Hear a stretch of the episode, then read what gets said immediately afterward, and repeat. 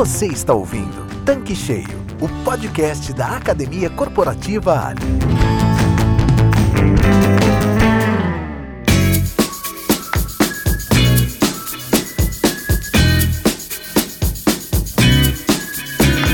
Olá, está começando mais um episódio do nosso canal digital Tanque Cheio, o podcast da Academia Corporativa Ali.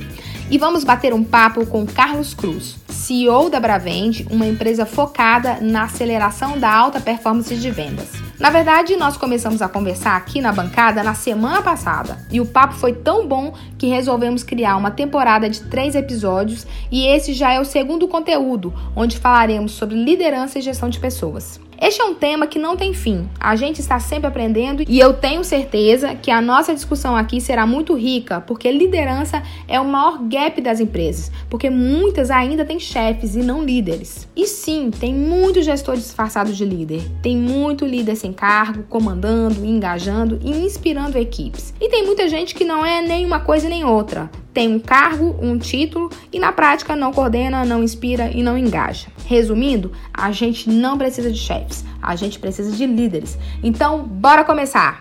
Carlos, seja bem-vindo mais uma vez aqui no Tanque Cheio.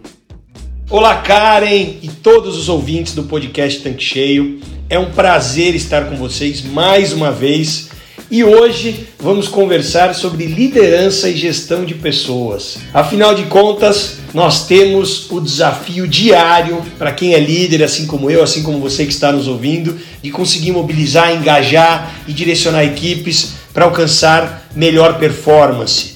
Nós vamos compartilhar dicas para que possamos exercer a liderança com maestria e, como eu falei, conseguirmos mobilizar e engajar pessoas a alcançarem melhores resultados. Nós temos a oportunidade de liderar o tempo todo, seja pela posição que ocupamos ou até mesmo pelos papéis que exercemos na nossa atividade profissional. Vamos lá! Carlos, para começar, já que você falou da posição que ocupamos como líderes e os papéis que exercemos, eu queria saber o que é liderança para você. E se ser chefe, né, quer dizer, ter um cargo de liderança, um cargo de gestão, significa ao mesmo tempo ser líder? Eu até comentei aqui na abertura desse episódio como eu enxergo esse assunto, mas eu gostaria de ouvir a sua visão sobre este tema. Karen, vamos começar falando um pouquinho da, da diferença, como eu falei, da posição de liderança do cargo versus os papéis que a gente exerce. A posição dá poder institucional, ou seja, se você é um gerente, se você é um coordenador, se você é sócio, é proprietário, isso te dá poder devido à posição que você ocupa. Mas o que gera influência são os papéis que determinado profissional que está numa posição de liderança exerce. Então, o, o líder pode ser mais diretivo, ele pode ser mais mobilizador, ele pode ser mais marca-passo, dentre outros que a gente vai falar um pouco mais à frente é, nesse nosso bate-papo. Mas a questão é, o líder que é mais efetivo, ele percebe que não adianta só ter o cargo de chefe, mas ele precisa exercer atividades que representem efetivamente o que se espera de uma pessoa numa posição de liderança. Mas o que é liderança para mim, né? Eu enxergo que liderança tem a ver com legado, tem a ver com missão. Eu costumo falar que as nossas histórias elas servem para ser um exemplo a ser seguido, uma história de alerta, né? Joseph Campbell estudioso da mitologia, já dizia isso. O legado, a história de um líder, ela serve ou para ser uma história de exemplo a ser seguido, para ser multiplicada, ou talvez de alerta, né? Cuidado, né? Porque aquele líder que fica só pensando nele, não empodera a equipe, não desenvolve a equipe, ele provavelmente vai ter dificuldade em reter profissionais, em conseguir é, até tirar férias quando precisa, né? As coisas andarem de forma mais autônoma. Mas liderança tem a ver com juntar um grupo de pessoas para superar algum desafio, quer seja a meta de vendas, quer seja cumprir algum propósito. E como eu falei já anteriormente, liderança tem a ver com mobilizar, engajar e desafiar pessoas a alcançarem melhores resultados. É alinhar em torno da missão, ou seja, qual a razão de ser daquele grupo, daquele negócio e dos valores, né? o que se espera daqueles é, profissionais que atuam naquela empresa, em determinado grupo e também fortalecer delegando poder, né? Afinal de contas, a gente empodera as pessoas que estão abaixo, elas nos empurram para cima. E também criar as condições para a equipe performar. Percebe que eu falo muito de criar condições para a equipe performar. E é muito interessante porque as pessoas elas buscam conexão. Nós buscamos conexões, né? nós somos seres gregários que dependemos uns dos outros para viver, é, para sobreviver. Isso vem lá da época das cavernas e tudo mais. A gente percebeu que era muito melhor viver em bando, em grupo, do que sozinho. E as pessoas, nós, né, mesmo como líderes ou sendo liderado, a gente busca formas de satisfazer as nossas necessidades. Então é importante, Karen, destacar que todo ser humano busca se sentir útil, competente e reconhecido. E quando o líder percebe isso e atua com base nessas variáveis para satisfazer as necessidades da equipe, empoderá-la, ele consegue exercer uma liderança com muito mais eficácia, muito mais eficiente e com muito mais facilidade que gere muito impacto no curto, médio e até no longo prazo. Carlos, excelente a sua explicação. Agora, o mundo dos negócios passou e vem passando por muitas transformações e antigamente muitos líderes exerciam uma liderança baseada no comando, né, no controle, e vemos que isso já não funciona mais. Como que você enxerga essa questão? Pois é, Karen. Foi-se o tempo onde o líder era só aquele que manda quem pode e obedece quem tem juízo. Embora a gente sabe que ainda tem algumas empresas que adotam essa filosofia de trabalho, mas que tem perdido muito espaço. Porque hoje a gente vive um momento com a transformação digital acelerada, com a comunicação cada vez mais transparente e alinhada, é importante que o líder mobilize suas equipes com base em engajamento, propósito, empoderando a equipe, né, que é o famoso empowerment gerando colaboração. E tem uma coisa fundamental que é o seguinte: a gente que estuda grupo, né? Eu, eu tenho formação em dinâmica de grupo, passei dois anos estudando isso. E os estudos de grupo percebem que cinco pessoas atuando de forma colaborativa, elas produzem a mesma coisa que 50 pessoas atuando de forma individualmente.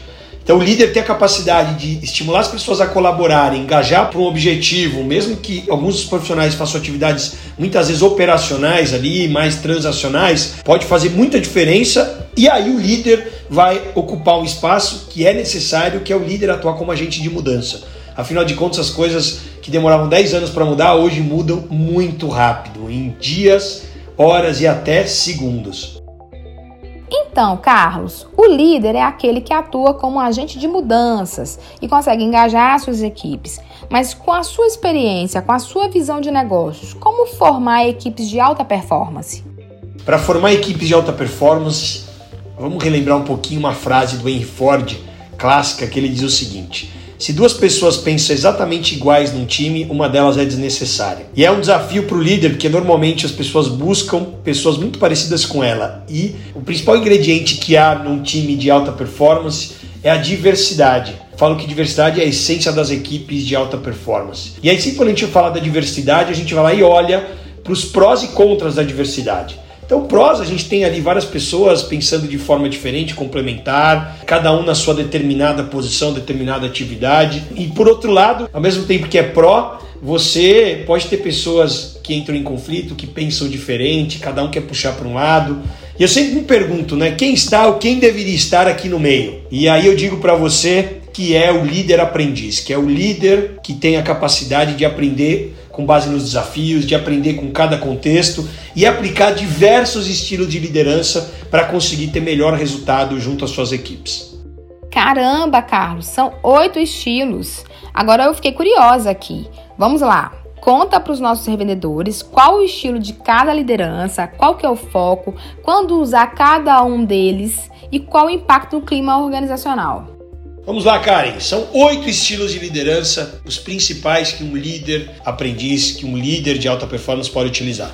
O primeiro deles é o diretivo, segundo é o treinador, terceiro apoiador, quarto mobilizador, quinto afiliativo, sexto democrático, sétimo marca-passo e o oitavo coercivo. Poxa, Carlos, eu estou aqui curiosa para saber quais são esses estilos de liderança. Conta pra gente. Vamos começar pelo diretivo então. O diretivo, Karen, é aquele que diz o que fazer. A mensagem principal é faça isso dessa forma, desse jeito. O foco desse estilo de liderança está relacionado a direcionar, alinhar expectativas e dar um norte para um liderado. Nós líderes devemos usar esse estilo quando o profissional precisa de um direcionamento e tem um nível de maturidade baixo. E o impacto no clima organizacional é positivo, principalmente quando a pessoa precisa de direção e tem um líder que faz exatamente isso. Carlos, olha só, eu anotei todos os estilos aqui. Você falou do diretivo. Agora comenta sobre o perfil do treinador. Vamos falar do treinador, é o famoso líder coach, é aquele que desenvolve as pessoas para o futuro. A mensagem principal dele é experimente isso, faça. Ele ajuda as pessoas a desenvolverem habilidades e entrarem em ação, a executarem. Ele tem como foco desenvolver o outro. E normalmente nós líderes devemos usar esse estilo para ajudar o profissional, os nossos liderados, a melhorar a performance e a desenvolver qualidade de resultado em médio e longo prazo. E o impacto no clima organizacional também é bem positivo, porque a gente desenvolve as pessoas e elas vão se sentindo cada vez mais competentes. Legal. E o estilo apoiador? O apoiador ele serve como apoio e estímulo, cara. A mensagem desse estilo, quando o líder assume esse papel, ele diz o seguinte: estou aqui, conte com o meu apoio, estou do seu lado. O foco dele é gerar autonomia, delegar e acompanhar. E quando que a gente usa esse estilo? Após direcionar e treinar, a gente apoia para conseguir aumentar a maturidade dos nossos liderados e conseguir delegar. Teve uma vez que eu vi uma frase, anotei no meu caderno, aquelas frases de impacto, que diz o seguinte: delegar é o prêmio de uma boa liderança. Mas eu só fui entender efetivamente quando eu comecei a liderar pessoas. E o impacto desse estilo também é extremamente positivo. E como seria o perfil do mobilizador? Mobilizador é aquele que engaja e mobiliza as pessoas em direção à visão e um propósito. A mensagem desse estilo é o seguinte: grupo, vem cá, nós temos um propósito. Nós vamos juntos chegar lá, nós vamos trabalhar por uma causa e coloca significado no trabalho. O foco desse estilo é gerar autoconfiança, empoderar as pessoas para a mudança e conseguir mobilizar as pessoas para um melhor resultado e tudo mais. E quando que nós devemos usar? Quando a mudança requer uma nova visão, uma direção mais clara e busca-se o engajamento dos profissionais. É o seguinte, a gente não tem mais apenas um cliente que vem aqui para abastecer, ele vem para cá porque ele precisa encontrar tudo que ele precisa ou a maioria das coisas no nosso posto. A gente vai oferecer uma experiência diferenciada para ele que passa pelo atendimento, passa por N fatores. O impacto no clima é extremamente positivo. Então, Carlos, já falamos aqui de quatro perfis, né? Já chegamos à metade. Agora, esse nome afiliativo não é um termo tão comum, tão usual. Como seria esse estilo? É, não é mesmo um termo muito usual, mas é um dos estilos interessantes para criar harmonia e conexão emocional com o grupo, com as equipes. A mensagem desse estilo é o seguinte: as pessoas em primeiro lugar. Não se cobra muita tarefa para aplicar esse estilo. Foco está na empatia, nos relacionamentos e na comunicação. E quando que nós líderes devemos usar esse estilo? Para criar conexão com a equipe, curar rixas de times quando tem muito conflito e motivar em momentos de estresse. Principalmente após uma pressão muito grande, você vai lá e dá uma acalmada, olha para as pessoas e o impacto no clima também é bem positivo. Ah, o democrático. Esse creio que a maioria das pessoas querem ter. Como que é esse perfil, hein? É verdade.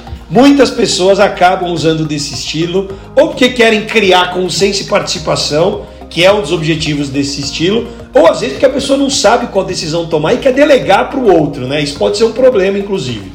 A mensagem desse estilo é o seguinte: o que você acha? Então o líder normalmente pergunta para o time o que eles acham. Eu particularmente gosto da pergunta que é a seguinte: o que vai gerar mais impacto positivo nos resultados? Porque aí sai da visão pessoal sai da justificativa pessoal, daquilo que cada um acredita e olha de forma pragmática para os negócios. É uma pergunta que eu sempre faço, né? Se eu estou em dúvida, alguém da minha equipe está em dúvida, eu pergunto: isso afasta ou aproxima da meta? Por isso tem que ter a meta objetivo muito claro anteriormente. E o foco desse estilo é na colaboração e no engajamento. Quando que a gente usa? Quando a gente precisa conseguir consenso, influência e gerar comprometimento. E tem pessoas que podem efetivamente participar e dar informações, a sua opinião, para que a gente consiga tomar uma melhor decisão. Caso não seja necessário esse estilo, o líder deve ser diretivo e usar qualquer outro que a gente ainda vai dividir aqui. Impacto no clima, Karen, é bem positivo. Carlos, não dá risada não, mas marca passo eu só conheço como dispositivo de batimento cardíaco. Na liderança eu nunca ouvi esse termo. Como que é esse perfil? É verdade. Marca passo fica ali acompanhando os batimentos cardíacos, né? É quase isso. Só que a diferença é que tem um líder que fica ali acompanhando e com o objetivo de impor padrão de alta performance. Que qual que é a mensagem desse estilo, né? É, faça isso nesse determinado tempo. É o líder que coloca ali um objetivo para o dia, passou duas horas, ele já quer saber se está chegando perto e se não chegou, o que faltou tem que fazer nas horas seguintes. É um acompanhamento muito de perto. Ter motivação para conseguir, iniciativa e colocar pressão numa equipe e um grupo de liderados. Quando que a gente usa esse estilo? Para ter resultados rápidos de uma equipe altamente motivada e competente. Se a equipe tem um nível de maturidade baixo e a gente tenta pressionar muito, pode dar um efeito inverso e a equipe começa a ficar desmotivada, começa a ficar estressada. Por quê? Porque o impacto no clima desse estilo é negativo. Então você vai lá, coloca pressão, o clima fica tenso, e aí depois você pode colocar ali, usar de um estilo afiliativo, por exemplo, alguns outros, para dar uma relaxada. Já no perfil coercivo, pelo conceito da palavra, dá essa noção de induzir, pressionar, algo pela força. Eu estou certa? É quase isso, cara. Afinal de contas, o estilo coercivo exige obediência imediata. Normalmente usa-se esse estilo com a mensagem faça o que eu digo e motivado para conseguir alguma coisa com controles, especificações. E quando que se usa? Em momentos de crise e com colaboradores problemáticos. Então precisa corrigir, tem algo que não está de acordo com compliance ou qualquer outra coisa, então usa-se do estilo coercivo. Por exemplo, quando se dá uma advertência, é o estilo coercivo, seja verbal, seja escrita. Uma suspensão é, é um estilo que precisa ser utilizado, não virar farra ali, né? Às vezes você precisa tomar uma ação muito objetiva. E o impacto no clima também é negativo. Muito bom, Carlos. Gostei bastante de conhecer e entender sobre os diversos estilos de liderança. Confesso que alguns eu não conhecia mesmo. Uma curiosidade: dependendo do nível de maturidade dos liderados, vai mudar muito o estilo de liderança? Qual devemos aplicar? Vai sim, Karen, e acho que você pegou o ponto que é: não adianta eu olhar para qual estilo é melhor ou pior, eu preciso olhar porque o meu time precisa e qual o meu objetivo. Então, entender o nível de maturidade dos nossos liderados faz muita diferença. Vamos entender um pouquinho sobre essa questão dos níveis de maturidade. Todo colaborador, quando você o contrata, ou você acabou de pegar um profissional que não tinha muita experiência, ele começa a trabalhar no que a gente chama de M1, nível de maturidade 1. Ele precisa de direção, que ele não sabe o que fazer.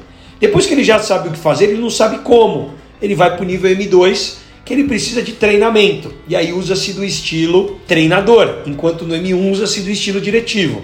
Depois que ele já sabe como, ele vira M3, a gente vai usar do estilo apoiador. Ou seja, a gente vai estar ali do lado porque ele precisar até que ele se torne M4 e a gente delega. Lembrando do que a gente falou, que delegar é o prêmio de uma boa liderança. Isso tem a ver com o que chama-se de liderança situacional, que é usar o estilo de liderança de acordo com o contexto e com o que o time precisa naquele momento. Um bebê, não dá para você pegar um bebê e largar ele para andar na rua. Você precisa pegar no colo, você precisa cuidar, precisa dar alimentação. Assim como um adulto, né, se é um adulto normal, você vai delegar, ele anda sozinho, ele se vira. Onde que nós líderes erramos e acertamos?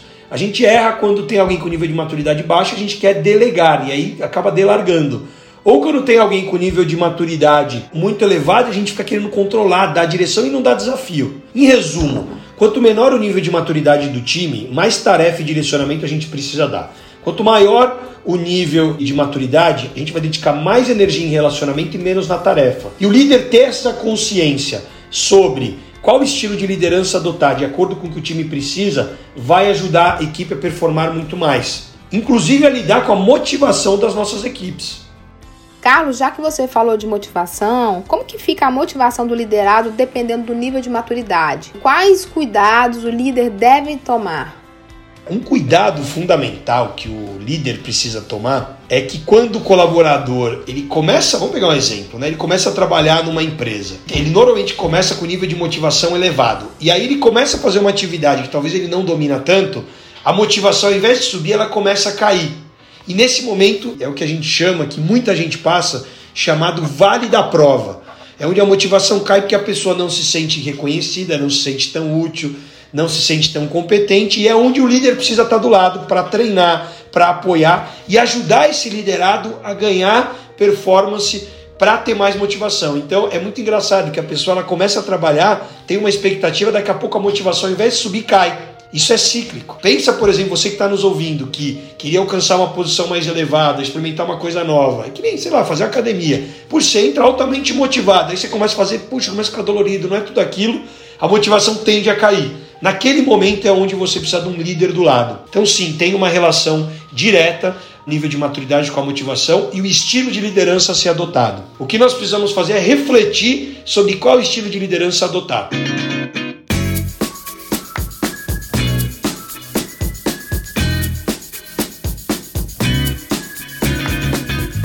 Carlos, estamos finalizando o nosso episódio e a gente sempre gosta de pedir algumas dicas dos nossos especialistas. Você pode dar alguma dica prática para os revendedores aplicarem os estilos de liderança com as suas equipes? Claro, Karen, vamos lá.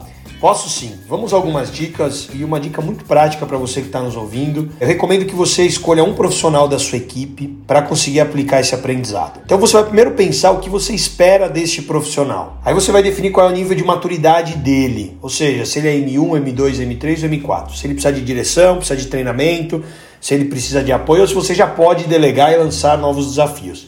Aí você vai definir para qual nível que ele vai passar. Se ele é M1, ele vai passar para M2, não para M4. Aí você vai definir quais são as oportunidades de melhoria, ou seja, que a gente chama de gaps, né? O que você tem ali para melhorar. E aí você vai definir qual estilo de liderança que você vai adotar, e às vezes é mais de um. E defina um plano de ação. O que você vai fazer com esse profissional, o que você vai fazer, como vai fazer, quando vai fazer. E aí você começa a olhar para a sua equipe não de forma igual para todos mas lembrando que diversidade é a essência de uma equipe de alta performance. E aí você começa a atuar de forma individualizada usando a liderança situacional. Você vai perceber que o grupo vai olhar para você diferente. E não só o grupo, mas aquele indivíduo que você está apoiando, está direcionando, está liderando, você vai conseguir ter muito mais influência sobre ele e gerar muito mais engajamento.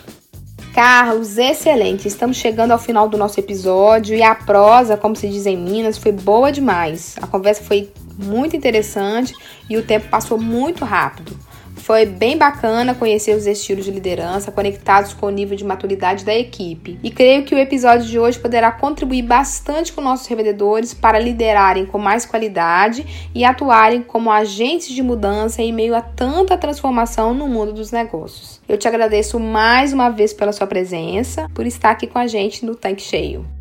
Karen, eu que agradeço a prosa, esse bate-papo foi muito bacana. A oportunidade de estar mais uma vez aqui com vocês, no tanque cheio, e poder compartilhar e contribuir com os revendedores para poderem dominar ainda mais a arte da liderança e conseguirem fazer gestão de pessoas, engajando, mobilizando e direcionando seus times aí para uma melhor performance. Forte abraço a todos e quero lembrar uma frase que eu vi uma vez que dizia que o sucesso é uma caminhada, não uma chegada. Então curtam o caminho, liderança é a mesma coisa. Um grande abraço e até mais. Pessoal, então é isso. Chegamos ao final do nosso episódio e a turma que já nos acompanha aqui sabe que temos um canal no Telegram. Se você ainda não faz parte do canal, clica no link da descrição deste episódio no Tanque Cheio e entra lá para você ter acesso de todos os conteúdos bem interessantes dos postos e serviços. E até a próxima semana, pessoal. Tchau, tchau. Você acabou de ouvir Tanque Cheio, podcast da Academia Corporativa Ali. Para acessar este e vários outros conteúdos exclusivos, acesse clubeali.com.br e complete seu tanque com conhecimento que gera resultado.